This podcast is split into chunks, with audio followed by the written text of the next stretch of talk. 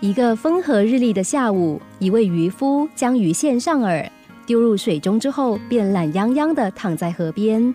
他不时钓起一条条银色鲤鱼，然后又重复着同样的动作，偶尔吃吃手边的三明治，外加一罐汽水，在温暖的太阳下吹着凉风打发时间。当他正将一条鲤鱼拉上岸的时候，身边走来一个穿着讲究的商人。他打量渔夫一阵子之后，开口说道：“你为什么不一次多放几条线呢？”渔夫疑惑地问商人：“为什么？”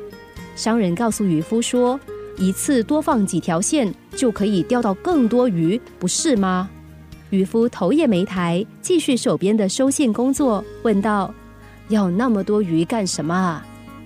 商人对渔夫的反应感到吃惊：“可以拿去卖呀。”然后商人开始说起他的经商之道：要是有很多鱼，就能够拿去卖，赚进一大笔钱，然后开家鱼店。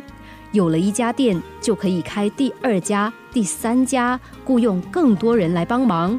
最后还可以开鱼货批发市场，把鱼卖到全国，甚至可以买艘大船到外海去捕鱼，增加鱼货的种类。到时候你就是个富翁啦。商人像做了场美梦似的下了结论。这个时候，渔夫喝了口汽水，面无表情地说：“有了钱以后呢？”商人听了这句反问，差点跌倒。当你成了有钱人，想做什么就做什么，再也不用担心怎么过日子。你可以整天无忧无虑地躺着，甚至可以轻轻松松地钓鱼打发时间。